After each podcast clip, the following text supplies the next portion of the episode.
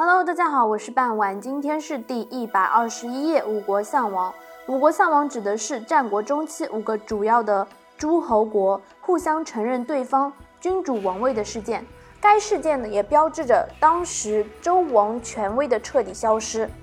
战国早期各诸侯国之中，仅有楚国、越国以及后来的魏国僭越称王。公元前三三四年。魏惠王因屡败于齐国和秦国，霸业丧失。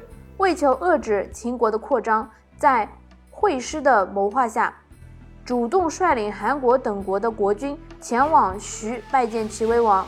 双方互相承认对方的王位，史称徐州相王。徐州相王引起了秦、楚等传统大国的敌意，楚国立即出兵攻打齐国徐州，希望齐国取消王号。公元前三二五年，秦惠文王也自立为王。同年，秦惠王尊韩宣惠王为王。